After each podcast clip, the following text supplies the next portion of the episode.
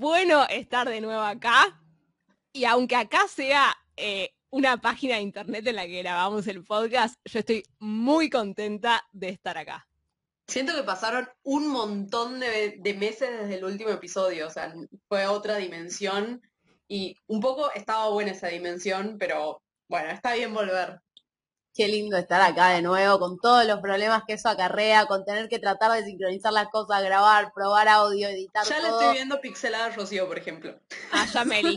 Bueno, estamos probando algo nuevo, oyentes y oyentas, que es grabarnos mientras estamos, eh, o sea, grabarnos en video, además de vernos. Así que vamos a ver si eso funciona. No sabemos si esto tiene futuro, pero bueno, estamos probando ahora en vivo. Bienvenidos a la segunda temporada de Dato Encerrado.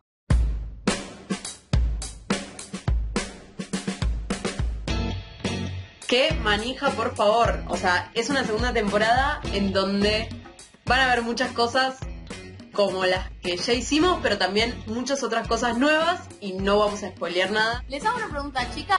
Eh, ¿Ustedes pudieron descansar estas vacaciones? ¿Cómo las vivieron? ¿Les podemos decir vacaciones? ¿Fueron vacaciones de qué?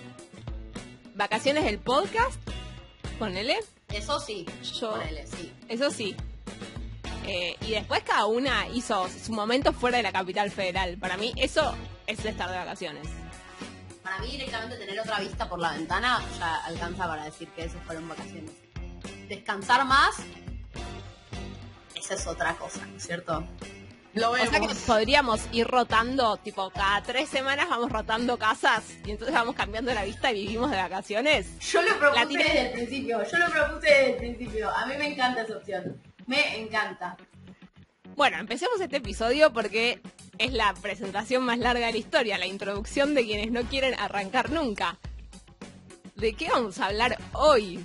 Después de que ya haya pasado un año desde la llegada del primer caso de coronavirus a la República Argentina.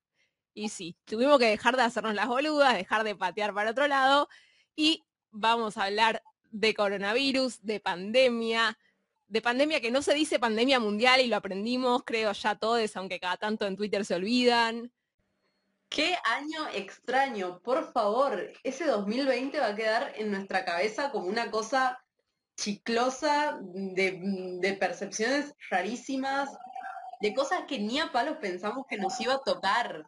Yo voy a tener a mi abuela diciendo, no puedo creer, no, nunca me hubiera imaginado que a mí me iba a tocar una cosa así. Y yo pensaba entre mis adentros, a mí tampoco, pero bueno. Claro. Sí. Claro, pero ojalá digo que, que nos quede, que este quede como registro, ¿no? Porque que no sea que de golpe normalicemos que cada cinco años toca una pandemia nueva y hay que ver qué hacemos. Ay, por favor, las personas que pintan el futuro como una cosa así me estresan, pero en demasía. O sea, realmente prefiero vivir en una mentira que pensar que el futuro de nuestras vidas incluye una pandemia cada dos o tres años. Tipo, me, me hace daño, realmente me hace daño.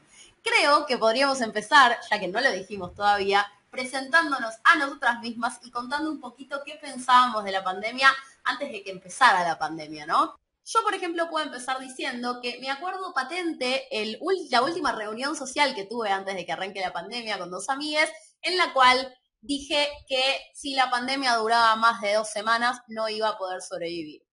Y que además no creía que fuera a durar más que dos semanas, ¿no? Era una cosa muy tremenda. Ay, qué ilusa.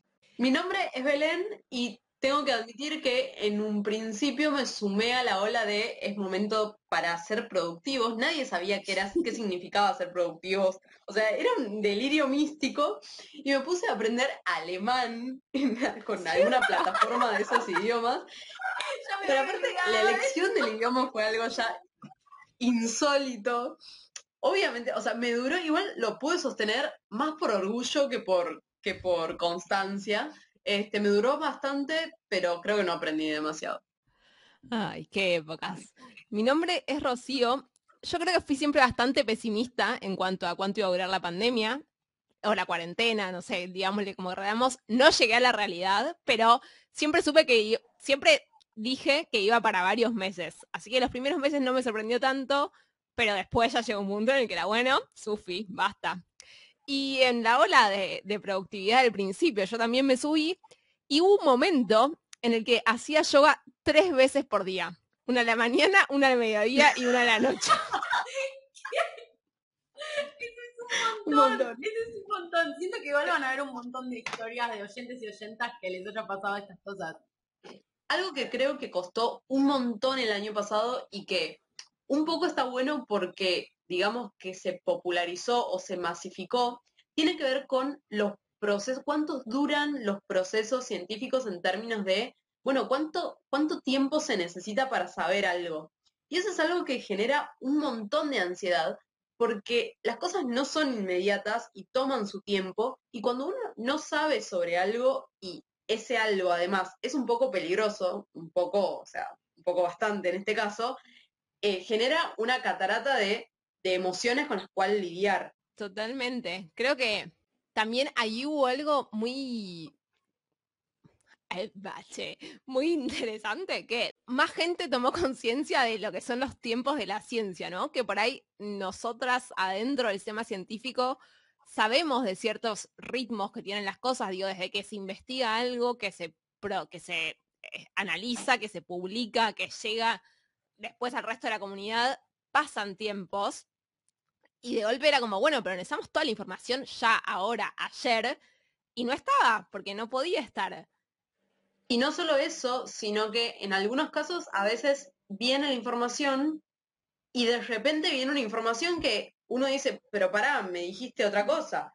Y, y es bueno, no, era la mejor evidencia disponible hasta ese momento. Y lo que pasa es que, bueno, un tiempo después hay otros datos que por algún motivo son más confiables, entonces esos datos son mejor evidencia de algo. Y bueno, ahora le, confiamos y, nos organizamos y decidimos en función a esos datos más confiables.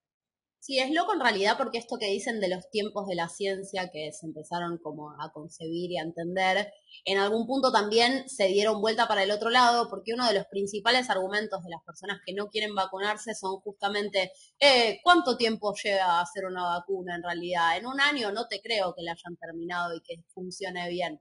Entonces, como siento que sigue habiendo todavía una brecha muy grande entre cuánto se entiende desde adentro el funcionamiento de la ciencia y del sistema científico y cuánto se entiende desde afuera. No creo que eso sea culpa de ninguna de las dos partes enteramente. Me parece que es también un mimito pensar que estamos tratando de contribuir por lo menos un poco a que esa brecha se cierre, ¿no? 100%. Y pensaba también ahí cuando dijiste lo de cuánto sabemos desde adentro o el conocimiento de adentro, ¿no les pasó mucho que, sobre todo en los primeros meses, la gente les hacía preguntas sobre el virus porque somos biólogas. Mi saludo en, un momento era, hola, soy Belén, sí soy bióloga, pero no sé de virus, no sé de epidemias y lo único que tengo distinto a vos es que por la formación que recibí puedo leer un paper y que me sea más accesible. Lo puedo entender eh, a grandes rasgos y saco las ideas y, y reconozco con mayor facilidad las fuentes confiables. Que eso es algo que fue recontra importante el, año pasado y, yo estoy segura que las tres y un montón de otra gente invertimos una cantidad de tiempo absurda en decir, no, esta página que me estás mandando o esta cadena de WhatsApp no tiene ningún sentido y olvídate de eso. Sí, sí, la verdad que fue tremendo eso. No solo, a mí, bueno, un poco como decía al principio, eh, me gusta en general vivir en la negación, Creo que al principio de la pandemia gasté muchísimo tiempo en negar que la pandemia estaba ocurriendo. Eh, entonces tampoco estaba tan en contacto con todas las noticias, tipo directamente como coronavirus, bueno, no, no, no sé nada de eso, como negándolo. No sé si me deja muy bien para esto que estoy diciendo, pero ya fue. Pero en realidad la, eh, siento que durante ese tiempo, y que eso es algo que se mantuvo después, eh, fue muy fuerte todo este tema con las fake news, ¿no? Que eso lo debemos haber vivido, siento que es una lucha que damos todos los días con eh, cadenas de WhatsApp, cosas que llegan, noticias de los medios, mi abuela llamándome por teléfono diciéndome que él, venía de un murciélago, que no al final venía de otra cosa, qué sé yo. Entonces, eh, una de las batallas más fuertes que se dio durante la pandemia que creo que es algo positivo que va a quedar, eh, si se quiere, tal vez adelantándonos un poco a lo que va a ser la post-pandemia, cuando sea que eso sea, es a que todo el mundo de alguna manera cayó en creer que era cierta una noticia que no era cierta y tuvo que hacer el proceso de reflexionar de dónde había venido, eh, por qué la reprodujo, etcétera, etcétera, etcétera. Así que bueno, eso me parece que es un saldo un poco positivo, si se quiere. Y aún así, yo vengo con mi, con mi mensaje pesimista, aún así quedan un montón de, de huecos, o sea, quedan en evidencia un montón de huecos en cuanto a nuestra formación, sobre todo no solo universitaria, sino mucho antes. ¿Dónde están nuestros cimientos flojos que nos permiten con tanta facilidad cruzarnos con un titular o lo que sea y, caer? Y, ¿Y qué hacer con eso? Porque uno quizás, no sé, en Twitter levantó algo y luego supo que no era, y es como, bueno, ok, ya sé que eso es, eso es falso. ¿Qué tengo que hacer ahora? ¿Lo tengo que volver a subir diciendo esto es falso? ¿Lo tengo que sacar? ¿Qué hago? Eso es algo que hay mucha gente que está estudiando las dinámicas de las fake news y, y proponiendo cosas sobre cuáles son las mejores salidas al respecto. Sí, sobre las dinámicas de las fake news, yo creo que podríamos hacer tres episodios enteros y me quedo corta, pero hay algo que me parece que no es trivial, que podríamos, eh, que está bueno aclarar, que es que hay intereses atrás. Y me pongo un poquito conspiranoica, pero un poquito digo, hay gente a la que le interesa que creamos que tal cosa. Entonces, me parece que es un poco injusto decir, bueno, ¿por qué caí en compartir un titular que no sé qué? ¿O por qué me creí que tal cosa? Si bien me parece súper válido el, momento de introspección de decir, bueno, intentemos cambiar, intentemos averiguar bien cuáles son las fuentes, hay que entender que no es un error nuestro. Hay gente que está poniendo mucha plata para que compartamos algo que es falso. Totalmente, y además están construidas de manera tal de que sean muy difíciles de diferenciar de noticias que, están escritas eh, basadas en, hechos reales, ¿no? De hecho hay bots escribiendo fake news eh, y eso hace que sean súper, súper difíciles de, de distinguir. Y en el polo opuesto quizás, bueno, en realidad no tan opuesto, ¿Cómo, ¿Cómo anduvieron el año pasado con el consumo de noticias e información? Yo hubo un momento en el que no podía más, o sea, no quería ver ningún noticiero más, no quería abrir ningún diario. al principio era bueno los casos diarios y cómo avanzaban las curvas y tenía curvas hasta por la oreja. Y en un momento fue, basta. No, no, yo eh, realmente, como les decía antes, solté muy rápido todo eso. O sea, realmente no me podía sostener a mí misma de verdad. Eh. O sea, no sé si hay algún oyente o oyenta que empatice con esto, pero de verdad empezó la pandemia y fue como, no puedo bancarme estas noticias, no quiero hablar más de coronavirus. Ahora estoy un poco más tranquila, pero al principio no, ni curva, ni casos diarios, ni nada. O sea, era apagar la televisión, eh, no leer nada y tratar de aguantar con lo que con lo que tenía y pensar qué es lo que iba a hacer en la próxima media hora. O sea, no, no, mi capacidad se limitó muchísimo. Sí, yo tomé una decisión que me hizo bastante bien, que fue informarme una vez a la noche eh, mirando el noticiero de País de Boludos, que lo voy a recomendar por si alguien no lo conoce, que era como una síntesis de qué pasó en el día. Bueno, listo, sé esto, no sé esto, chau, y no estar todo el día. Igual Twitter es más adictivo que el Paco y yo no te lo suelto ni por casualidad, ¿no? Digamos todo, no me voy a hacer la, ah, sí, no, no, me, yo solo me informo bien, ¿no? Después me, me, quedo scrolleando y, y golpe, yo, bueno, algo que creo que cambié este año, yo tenía una práctica que era que una vez cada tanto entraba a leer, por ejemplo, los comentarios de alguna nota de Clarín o de Infobae, como para romper mi burbuja y ver qué lo que decía la otra gente. Y este año, para preservar mi salud mental, dije, bueno, mi burbuja se llama zona de confort porque es confortable. ¿Por qué voy a salir de acá? No, no puedo no puedo leer más odio, me hace mal. O sea, hay cosas que me angustian a otro nivel que realmente hay mucho odio y no, no quiero con eso.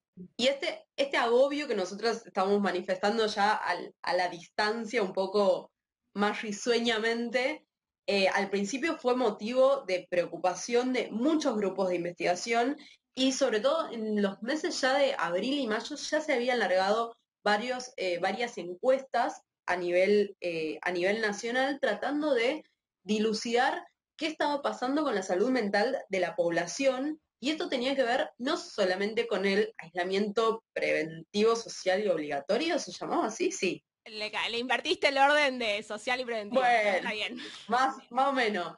Este, sino también con cómo manejar la sensación de estar en un en una situación de estrés permanente, porque en definitiva lo que pasó el año pasado, y sobre todo los primeros meses de mucha incertidumbre, fue un estrés que se fue haciendo como un estrés crónico, una especie de convivencia con algo que era amenazante. Sí, o sea, esto que es, es esto que decimos, esto que era amenazante, incluía cosas que realmente, o sea, ya con una sola alcanza para estresarse un buen tiempo.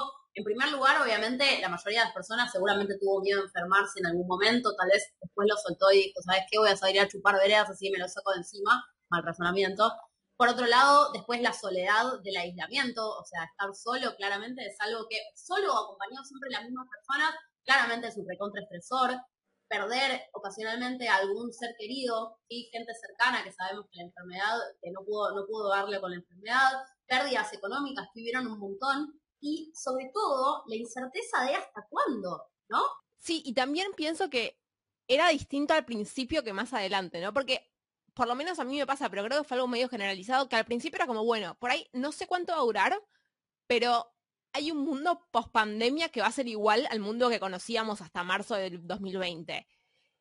Y a medida que iban pasando los meses, eh, de golpe fue como, bueno, esto no es que un día vamos a salir y va a ser todo igual. Tipo, barbijo vamos a seguir usando por mucho tiempo, como muchas cosas cambiaron, no sé si para siempre, porque nada es para siempre, pero por lo menos para un rato largo. Y creo que, que ahí hubo, por lo menos en mí de nuevo, pero creo que hubo como un clic de diferente ansiedad respecto a la de antes.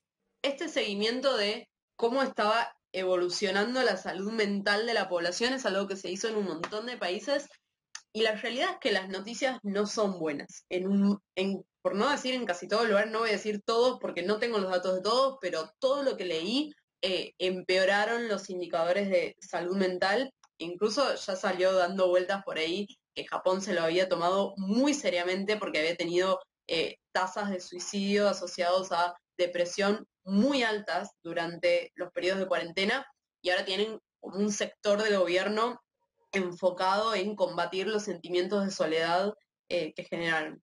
¿No, eh, ¿No crearon un ministerio de soledad hace muy poquito? Sí, sí, quería exactamente, eso, pero pensé que iba a ser tomado como una fake news y me atajé y dije una, una fake news. no, no, es real, es real algo que, y estoy por ahí estoy pecando optimista, pero yo lo que siento es que se empezó a hablar un poco más de salud mental. Dejó de ser tan tabú que hay personas con depresión, que hay personas con ansiedad. Y eso creo que es algo que rescato, digo, a expensas de qué, ¿no? Se empezó a hablar un poco más, obvio que... pero está bueno que estemos hablando de salud mental, que sea un tema y que podamos reconocer que empeoró. Bueno, y, y de acá para adelante, ¿qué hacemos? No sé si todos los países necesitan su Ministerio de la Soledad, pero eh, estaría bueno que empecemos a decir, bueno, salud integral, la salud mental es parte de la salud, hay que hacernos cargo como población. Y en todas las franjas etarias, no, no es lo mismo y no ha sido lo mismo cómo ha impactado todo este proceso en la vejez, en la adultez tardía, en las infancias y en las adolescencias. Yo en un momento pensé y dije, si yo tuviese que elegir una edad, o sea, sentí que estaba en el mejor momento para atravesar esto o sea, más chica, en la, imagínense la adolescencia, estar encerrados en tu casa con tu familia, sin ver a tus amigos, y por, por o sea, oyentes que tienen, que están en esa franja etaria, les admiramos un montón porque fue una cosa de locos. Y también gente con, con, criaturas eh, muy chiquitas, con mucha demanda de atención, fue un desgaste tremendo. Eh, yo un poco retomando lo que, lo que decíamos antes sobre que, se, que esté en boca de todo es el tema de hablar de salud mental, por lo menos creo que nos, nos ayuda a... No, nos, nos está ayudando, y por ahí estoy de nuevo pecando de optimista, pero también nos está alejando de a poco de este razonamiento que para mí es súper recontra dañino, que es que uno si quiere está bien, ¿no? Mm, no vamos a nombrar a cierta influencer que menosprecia la depresión este influencer, ok, este influencer representa un razonamiento que es súper dañino para la sociedad, que ella no es la única que lo tiene, lo tiene un montón de gente, algunas personas, o sea, que lo hacen más desde un lugar de la ignorancia, de no entender cuál es el daño que hace, pero la realidad es que ya al día de hoy es insostenible seguir pensando que uno puede estar bien si quiere estar bien y que es completa voluntad de cada uno eh, el pasar. Digamos, hay un montón de cosas que no se relacionan con nosotros, los problemas de salud mental, los trastornos de salud mental son una realidad que no son tan fáciles de manejar, que muchas veces implican medicación y que hay que hablar de eso sin miedo a nada. Bueno, eh, entendiendo que es algo muchísimo más común, que por ahí eso es lo que, lo que ayuda a la pandemia, entender que tipo pasa muy frecuentemente a nuestro alrededor, incluso a nosotros nos puede pasar. Sí, y creo que acá voy a meter una bajadita de línea que si crees que necesitas ayuda, busca ayuda profesional, o sea, hablar con amigos está buenísimo, pero hay profesionales de la salud mental que tienen otras herramientas para ayudarte, entonces me parece súper necesario que si crees que necesitas ayuda, la puedas buscar. Y creo que vamos a cambiar de tema porque este no es un podcast de salud mental. Yo hay algo que tengo muchas ganas de discutir y de, de ver qué les parece, y es Primero poner, poner en blanco el ritmo con el que se empezó a publicar sobre COVID durante el 2020. O sea, había papers de yo y de repente fue una curva completamente exponencial en donde a nosotras les contamos para la audiencia que no forma, eh, no forma parte del ámbito científico, que en general uno recibe o lee revistas, eh, revistas científicas que están relacionadas con el área, el área de estudio de, de cada persona, ¿no? De lo que, incluso también un poco más alejadas porque uno un poco quiere saber qué es lo que está pasando. Y de repente lo que empezó a pasar es que cada revista tenía como su apartado de COVID. Te venían los papers que vos más o menos esperabas y después te venía como un cuadradito y se empezó a hacer cada vez más y más y más y más. Y era una cantidad de gente investigando cosas completamente, eh, o sea, no solamente era relacionado a la búsqueda de eh, una cura o de un tratamiento o de vacunas o de sino de los temas más insólitos y variados que se puedan imaginar.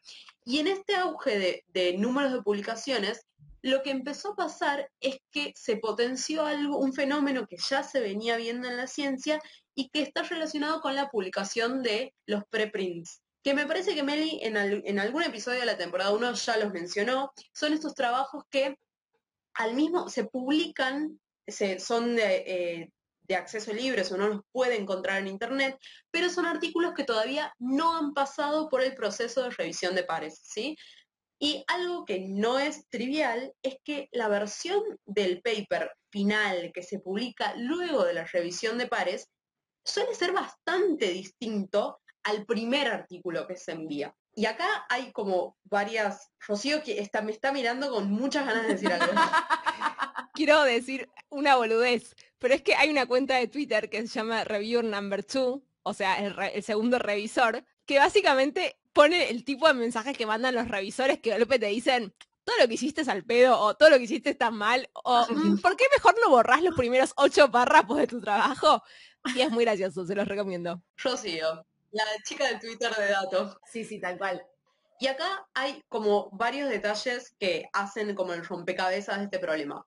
Por un lado, los papers en su versión final se publican en revistas científicas y para acceder a esos trabajos, si estás en un lugar que no es una universidad yankee o europea, lo que tenés que hacer es piratearlos, porque de otra manera necesitas como alquilarlos. Es un alquiler, ¿no? Lo que se paga. No, los compras. Sí, sí, los pagas una vez. Más o menos 20 dólares por paper. O sea, una cosa absurda que no hace nadie y lo que hacemos nosotras es piratear a través de una página rusa hermosa, que bueno, esa historia es para, es para otro momento. Es para otro momento, pero recordemos que el 2020 también fue el año en el que la creadora de esa página hermosa, llamada Sci-Hub, se enojó con investigadores argentinos y por un rato tuvimos miedo de que se fuera del país y todo nuestro doctorado se iba al chori porque sin esa página no somos nada. La ciencia argentina se iba al chori. Igual fue una tontería, o sea, fue, para mí fue un enojo medio, medio enojado, medio en chiste, o sea, lo que pasó fue que unos investigadores argentinos le pusieron su nombre a una especie de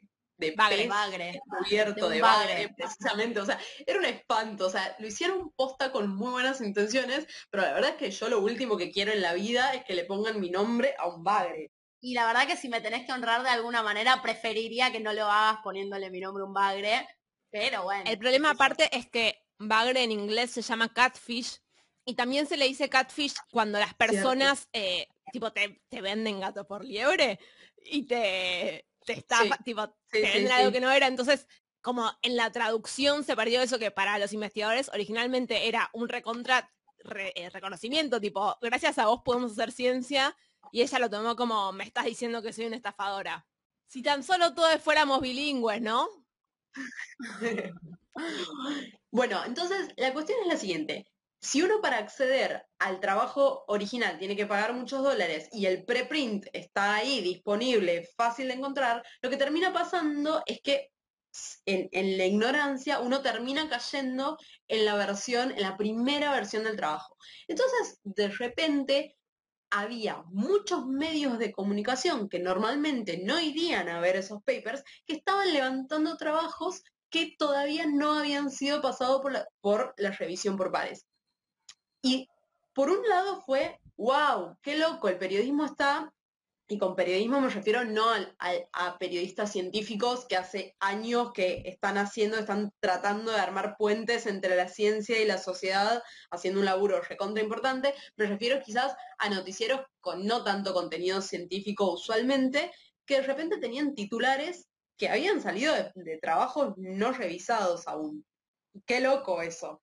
Sí, bueno, la verdad que terminaron resultando también súper importantes, o sea, no solo ya por este, este razonamiento que estamos repitiendo de que de repente la gente hable y entienda que, de qué estamos hablando cuando hablamos de una preprint, etcétera, sino porque de repente eh, pasaba que cuando sale la vacuna no, estaba, no había terminado de publicarse los resultados de una fase, en realidad sí estaban publicados porque estaban en un preprint, pero no estaban revisados, entonces eh, estaba en boca de todo el mundo, digamos, el tema de los preprints, ¿no? Y un poco también aportando a conocer cómo funciona la ciencia. Qué optimista que estoy hoy, che.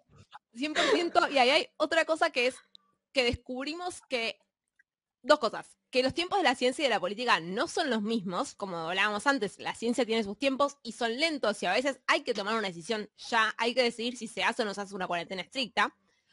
Y además que hacer ciencia y hacer política, si bien la ciencia nosotras la entendemos como una actividad política, no es lo mismo que gobernar, obviamente, ¿no? Entonces, había un momento en el que, bueno, cada decisión que se toma, siempre vamos a estar a favor de que se, armen políticas basadas en evidencia, ¿sí? Este podcast creo que en eso no, no tenemos ninguna duda, pero sí pasa que hay cosas que, sobre las que no hay evidencia y no se puede, entonces, no se puede decidir, si vas a querer sí o sí decidir con evidencia, no puedes tomar ninguna decisión, pero hay veces que hay decisiones que hay que tomar, entonces por ahí un modelo epidemiológico te puede decir, bueno, si pasa esto, los contagios van a aumentar o, se va a manejar así la, curva de contagios, pero por el otro lado tenés qué va a pasar con los comercios, qué va a pasar con, eh, con las escolaridades, qué va a pasar con un montón de otras cosas que por ahí no son tan fáciles de predecir o modelar a nivel científico y que a la hora de gobernar son igualmente importantes. Entonces, nada, ahí como que hubo un agujero muy grande entre lo que la ciencia tiene para ofrecerle al gobierno y que lo que el gobierno necesita, los gobiernos en general. Sí, sí, es un poco como que los científicos crasheamos, ¿no? Cuando pasan estas cosas de no se puede hacer el experimento correcto. no, nos enseñan a aceptar muy bien esto en la facultad. Tipo, siempre hay una forma correcta de hacerlo, o suele haber, o por lo menos se puede pensar, y en estos casos tal vez la forma correcta de tomar la decisión es esperar 10 años y ver si el modelo funcionaba o no. Igual me parece que no, no estamos tan aislados, hablo de parte de la comunidad científica. El otro día leía, leía una nota que se había publicado en una nota científica, en una revista científica, en la que se preguntaban, bueno, ¿y cuál es la mejor vacuna, no? Y es algo en lo que a priori uno puede decir, bueno, la ciencia seguro tiene la respuesta de cuál es la mejor vacuna, te fijas cuál es la eficiencia de las vacunas y listo. Y era una nota bastante reflexiva en la que el concepto de mejor vacuna, por ejemplo, estoy poniendo esto de ejemplo, pero es anecdótico, ¿no? Podría ser otra cosa. Tenía que tener en cuenta muchas otras variables. Por ejemplo, tenía que tener en cuenta si se necesitaban una o dos dosis, el costo de las dosis, cuál era la logística de transporte de las vacunas, si estaba montado el sistema de refrigeración de las vacunas. O sea, lo que proponía la misma nota escrita por alguien perteneciente al ámbito científico era, ok, para decir cuál es la mejor vacuna, no alcanza a decir cuál tiene mayor eficiencia. Una mejor vacuna en un lugar geográfico, en un contexto, puede no serla en otro. Y nos tenemos que amigar un poco con, con esos grises y esos matices. Y ahí te agrego, en el caso de las vacunas en particular, eh, ¿cuál es la mejor vacuna? La que tengas disponible también muchas veces. Porque sí, buenísimo, esta es 80 veces mejor que esta otra. Pero la que es 80 veces mejor te va a llegar en 5 años. Y la que es peor te va a llegar hoy. ¿Cuál le aplicás? Y bueno, qué sé yo, digo, el mundo no es tan ideal como que podemos elegir cuál queremos y, con eso nos sale, ya está, tomamos la decisión. Obviamente todo considerando el contexto en el que todas han demostrado ser seguras y, y ser efectivas y con, con, cierto grado de variabilidad en la efectividad, ¿no? No estamos hablando de, de plomo versus una vacuna, o sea, y hablando de vacunas hay algo que nos, o sea, ya nos estamos dando cuenta que el mundo en el que vivimos y el futuro cercano se nos aproxima con una cantidad de dilemas éticos y de y morales Sí, ¿no? Ambos. Es, correcto lo que estoy diciendo. Y que de repente la solución nunca va a ser individual. No podemos, no podemos solucionar estos problemas tan globales como, como individuos, obvio que no, e incluso como países. Y algo que, que es muy problemático y que quizás no está tan puesto sobre la mesa es qué está pasando con la distribución de vacunas a nivel mundial. Algo que se estuvo discutiendo bastante y que de hecho se, dijo en varios discursos em, de parte del gobierno es que la, una mayor proporción, la mayor proporción de vacunas fueron aplicadas, que fueron aplicadas se hicieron, se aplicaron en muy pocos países. Obviamente los países que llamamos del primer mundo o, o desarrollados, y que incluso había países que habían, se habían provisto de dosis para vacunar eh, varias veces a su población, mientras que en Sudáfrica el personal de salud sigue muriendo porque ni siquiera lograron eh, vacunar a sus médicos. Y eso es un problema súper, súper serio. Sí, un poco es la expresión misma de, del capitalismo, ¿no? Si nos ponemos ahí como medio luchones, pero, o sea, en algún punto los países o la gente, la población que va a terminar sobreviviendo está relacionada con la plata que tiene el país para comprar las vacunas del que los hace. Entonces es como, es muy macabro todo el funcionamiento, ¿no? O sea, está directamente relacionado con la cantidad de guita que tienen para comprarlo o la capacidad que tenga el país de producirlas adentro suyo, que está relacionado también con la inversión que tienen en ciencia o laboratorios disponibles para hacer estas cosas. Entonces, está todo relacionado con eso. Y al mismo tiempo, o sea, es lógico, digo, si yo represento los intereses de mi población, es lógico que yo, antes que mandar vacunas a un país limítrofe, lo que quiero es, ok, vacuno a mi población. Eso tiene, tiene sentido, nadie está criticando esa actitud. Eh, la pregunta es cómo, cómo se tejen redes y cómo, por decir, se da una mano a otros países en situaciones más complicadas. Lo que quiero decir es lo siguiente, sí, supongamos que estamos en un universo utópico en el que toda Argentina está vacunada, que los países limítrofes alrededor nuestro estén en un colapso sanitario, no nos sirve.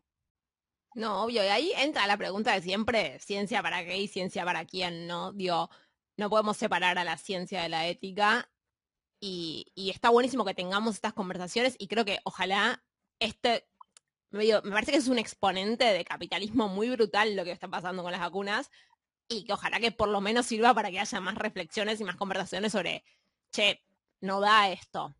Pero a la vez, además de, ese, de esos no da, digo, hay cosas que son mucho más grises sobre, bueno, entonces, ¿qué priorizamos, no? Y que de nuevo hay que tomar decisiones y, y las tomas una vez, no, no tenés prueba de error, las tomás y si las tomaste bien, buenísimo, y si no, no.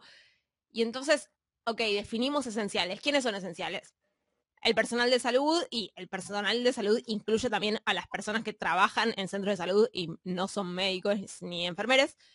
Pero después, ¿por qué no consideras esencial a la gente que trabaja en los supermercados que no cerraron nunca?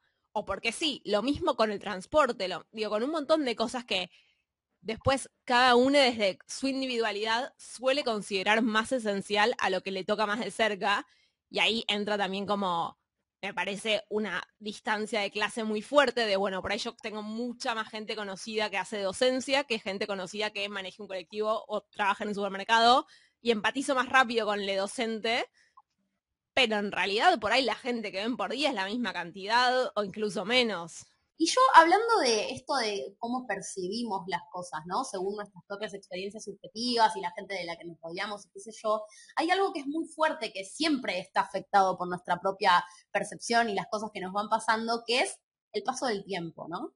Yo no sé cómo anduvieron ustedes en, este, en esta cancha, pero la realidad es que el paso del tiempo para la mayoría de las personas de alguna forma u otra se vio muy afectada algo que le pasó a muchísima gente a partir de un estudio que, leía hace un ratito, un review, que cuentan que la percepción del tiempo parecía como si el tiempo estuviera estirado de pronto, ¿no? Como si tuviéramos de alguna manera mm, eh, un poco más de tiempo, no necesariamente para aprovecharlo, sino todo lo contrario, como tiempo de qué, qué aburrido, cómo se estira, cómo se hace chicle. Y lo relacionaban principalmente con dos cosas. Ahora pueden contar sus propias experiencias igual. Yo sé que justo nosotras estuvimos trabajando mucho, entonces no me queda claro si tuvimos mucho tiempo para aburrirnos, pero volviendo a, lo que analizaban en este estudio, relacionaban al análisis del paso del tiempo con, por ejemplo, la atención que le prestamos. Lo que dicen es que si estamos más aburridos o si de repente tenemos menos cosas para hacer que las que teníamos antes, por ejemplo, no sé, yo dejé de poder eh, salir a jugar a la pelota o ir a clases que tomaba como después de la facultad o lo que sea, entonces tenía más tiempo disponible, de repente tenía que inventar algunas cosas nuevas para hacer. Tal vez eso me daba más tiempo para prestarle atención al paso del tiempo, lo cual hacía que este reloj interno que tenemos que nos indica el paso del tiempo vaya como un poco más lento, ¿no? Me dé como la pauta de que está pasando más lento el tiempo. Y la ansiedad también está súper relacionada con cómo va pasando el tiempo según nuestra propia percepción. Si nosotros estamos esperando, o sea, está, lo, que, lo que contaban en el paper es que cuando estamos esperando algún evento que viene, nuestra percepción de cómo pasa ese tiempo mientras esperamos es que pasa muchísimo más lento que la normalidad. Agrego un, un bocadito de algo también que leí, y es que hay gente que lo que propone con, como explicación también a este, a este chicle del tiempo, tiene que ver con que perdimos, en la cuarentena perdimos claves de nuestra vida como muy rutinarias que nos ayudaban a organizarnos. Y de repente esas claves que se repetían, un horario en particular de una clase, como vos decías, por ejemplo, ya no están y es como, bueno, ¿a dónde anclo mis recuerdos en un día en el que yo no tengo eventos marcados? O sea, de repente el día era estar en casa. Y era una cosa sin horario, los límites de trabajar, incluso haciendo home office, era como, bueno, ¿de qué hora a qué hora se trabaja? Y creo que nosotras, de hecho, trabajamos muchísimo más, al menos durante los primeros meses. Ahí eh, hay que, eh, por ahí, hacer un disclaimercito, que es que por la naturaleza de nuestro trabajo nos pasó particularmente eso. Y hay muchas personas que cumplieron horario de oficina, entonces se conectaban a X hora y se desconectaban a X hora más 9. Eh, y creo que eso les debe haber marcado un poco más los días. Nosotras tuvimos un momento en el que día de semana, día de fin de semana era todo lo mismo, eh, no había como nada nos marcaba ninguna diferencia, te encontrabas con los horarios súper desajustados. Eh, pero bueno, igual creo que incluso esas personas que cumplieron horario de oficina también les debe haber pasado que se les desajustaran las cosas, que los días fueran todos iguales. Me parece que eso con lo que decía Mary de, bueno, ya no tengo fútbol, ya no tengo tal cosa, por ahí antes vos sabías que el lunes hacías taller de esto, el miércoles ibas a la psicóloga, el jueves te juntabas con un grupo de amigos en particular y el viernes, bueno, no sé, tenías planes. Y de golpe es como, bueno, el lunes es igual que el martes, es igual que el miércoles y es igual que todos los santos días, aunque fueran solo los laborales, ¿no? Pero creo que eso fue muy difícil. Es como un eterno día de la marmota. ¿Y se acuerdan cuando empezó toda la, cuando empezaron a salir muchas noticias y, lo hablamos en muchos grupos de WhatsApp sobre qué estaba soñando la gente en cuarentena. Que había mucha gente que de repente tenía sueños muy, muy flasheros y, y no hay como unas posiciones, bueno, en realidad hay ciertas hipótesis sobre qué estaba pasando y ya se sabe hace un montón de tiempo que los sueños tienen un contenido emocional importante, entonces tenía sentido que hubieran cosas raras porque nuestro estado emocional era muy particular, pero además pasaba algo extraño con la tasa de evocación de los recuerdos, o sea, la gente se acordaba más los sueños que en otras situaciones y eso no necesariamente tenía que ver con el contenido del sueño en sí mismo. Y de hecho ahí empezaron a salir como algunas alternativas que tenían que ver con la falta de, eh, de alarmas eh, había gente que, como nosotras, por ejemplo, que si, si hubiéramos querido, yo creo igual que las tres, creo que pusimos alarmas siempre, pero si hubiéramos querido, no, Meli me está, ah, si ustedes vieran la cara de Meli blanqueándome los ojos, y yo ilusa pensando que Meli puso alarma durante el año. Solo cuando era estrictamente necesario. Yo, yo solté todo, yo solté todo, gente, hice lo que pude. en general, eh, cuarentena al margen, duermo sin despertador cuatro días al año. Me genera muchísima ansiedad irme a dormir sin saber a qué hora me voy a despertar. Porque soy una maniática del control, por supuesto. Soy de tu equipo. Pero no. Qué distintas que somos las personas, ¿no es Sí. cierto? Qué distintas que somos. A mí me pone, a mí me pone muy nerviosa. No saber a qué hora se van a levantar, no Claro. No, boluda, placer. mirá si te levantás tarde y perdiste el día. Me genera muchísima ansiedad. Pero en qué, mo- o sea, si ustedes son tan controladoras las dos, tipo, se controlan hasta los sueños, es obvio que no se dejarían dormir hasta, tipo, ni cinco minutos más tarde de lo que ustedes quieren. No estás entendiendo. O sea, probablemente si nos dejas a cualquiera de las dos dormir sin despertador, nos levantamos un horario razonable. Pero la calidad de ese sueño, o sea, dormir sabiendo que existe la chance de que podamos levantarnos tarde y perder toda la mañana que, en la cual seguro algo teníamos para hacer, es lo más estresante del mundo. Sí. Bueno, retomo algo del contenido de los sueños. No sé qué les pasa a ustedes, pero a mí me pasa que todavía tengo sueños híbridos. ¿Y qué quiero decir con híbridos? A veces sueño con barbijo y a veces no. A veces mis sueños transcurse- transcurren en una realidad en la que el coronavirus no existe y otras veces sí, y soy súper consciente de que existe.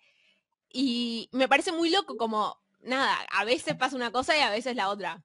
Sí, creo que eso es una muy buena medida de mi optimismo y mi wishful thinking. Yo creo que no tu- estoy bastante segura de que no tuve ni un solo sueño con barbijo. Meli vive en un, Distancia social, todo, todo, sin barbijo. en un universo uso, ¿eh? paralelo. Oyentes y oyentas, por favor, yo realmente lo uso, pero creo que mi wishful thinking es simplemente muy fuerte, muy fuerte. Y wishful thinking se refiere a como, eh, como cuánto, cuánto de lo que pienso está relacionado con lo que quiero. Y bueno, claramente quiero que se termine la pandemia, ¿no? Entonces, en mis sueños eso soy impactado. Yo sé que estamos terminando, pero quería compartirles una frase que leí eh, mientras estaba buscando un poco de información de qué pasó este año. Y que Para, decían, para, para, me va a hacer llorar, me va a angustiar, te pido que me cuides. no, es. ¿Me vas a proponer una pandemia que va a durar tres A? ¿Cómo no, ¿Cómo no, es? para nada, para nada, Cuídame. muy tranquila. Ok, Bien. bueno, en, en todo lo que este mundo cambió, ¿no? Que todo se transfirió a la virtualidad. Y lo que decían era, si todas las personas de una ciudad intentamos salir por un puente a la vez, de mínima va a haber muchísimo tránsito y de máxima el puente se va a caer. Y sin embargo Internet no colapsó. De golpe mudamos todo el mundo Digo, las clases fueron virtuales, las, las reuniones de trabajo fueron virtuales, todo ocurrió en Internet e Internet no se cayó. Y nada, eh, me pareció muy flashero, como que nunca lo, no lo había pensado todavía que, que podría haber pasado, digo, que no, que no estuviéramos preparados. Bueno, Internet no se cayó como servicio, ¿no? Después lo que pasa con Telecentro y Fivertel es otra historia. Rocío juntó todo el optimismo que le quedaba guardado para cinco meses para decir eso y rescatar esa frase. Ya está. Igual se negro. acuerdan del día que se cayó Google. Eso Uh, fue sí. desesperante. Pero eso también pasa una vez Yo estaba tomando tanto. examen en el colegio. No, malísimo. Puede ser. Sí, sí, no. Yo sentí que se prendía fuego todo. Era tipo, ya está. No, no tengo, realmente no tengo nada que hacer. Tipo, no, se cayó Google. No puedo entrar a Google Docs, no puedo mandar un mail, no puedo recibir ningún mail, no puedo comunicar con nadie. Tipo, era como total despair. Ya está, se terminó todo. Fuego, fuego todo.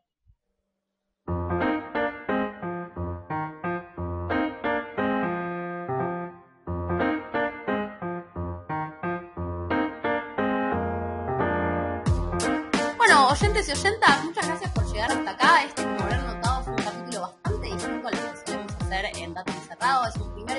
teníamos ganas de hablar de qué cosas nos estuvieron pasando este año, de qué cosas atravesamos, de nuestro optimismo, de nuestro pesimismo, de nuestras ansiedades, etcétera. Básicamente teníamos ganas de hablar, punto. Teníamos ganas de hablar punto. Sí, sí, fueron, este, este episodio somos nosotras precalentando para todo lo que tenemos preparado o no tenemos preparado, pero lo vamos a preparar. Recontra, recontra. Ahí de nuevo el wishful thinking, queriendo que sea lo que pensamos. Pero bueno, gracias por acompañarnos hasta acá. Nos pueden seguir en nuestro Instagram para manejar un poco el principio de la próxima temporada. Pueden seguir también en nuestro canal de YouTube. Eh, ¿Qué más pueden hacer? ¿Saben qué no hicimos? No dijimos que Dato Encerrado es un podcast sobre qué hay detrás de lo que sabemos, de lo que pensamos que sabemos y de lo que no tenemos ni idea. Bueno, Yo me acordé, pero no quería, o sea, ya está, ya lo usamos toda la primera temporada eh, y un poco me hice la, la sorda y lo pasé por alto, pero yo lo advertí. Gente, Belén necesita cortar algo, necesita que se termine algo de data encerrado anterior y empezar con cosas. Si fuera por Belén, le cambia el nombre y nos echa a nosotras dos y arma un podcast nuevo. Todo, todo quiere tirar. Pero bueno, y como a nosotras nos cuesta mucho soltar algunas cosas, vamos a mantener muchas de las cosas que ya existían, pero igualmente les aseguramos, o queremos asegurarles, asegurarles, que va a estar buenísimo. Así que nos encontramos en el próximo episodio de Dato Encerrado. Les prometemos que hablamos de un paper y no hablamos tanto de nuestras experiencias personales. Corta eso porque no vamos a hablar de un paper. No les prometemos, no vamos a hablar de un paper. Eh, corrijo, no les prometemos que no vamos a hablar, que no vamos a hablar de nuestras experiencias personales, pero no vamos a hablar de un paper. Pero esos van a entrar en el próximo episodio. Estoy intrigadísima, ¿eh? No sé qué hacemos el episodio que viene. Penso, sí saben, solo que se olvidaron, pero ya lo charlamos. Ok, bueno, nos vemos la próxima. Eh, hasta la próxima.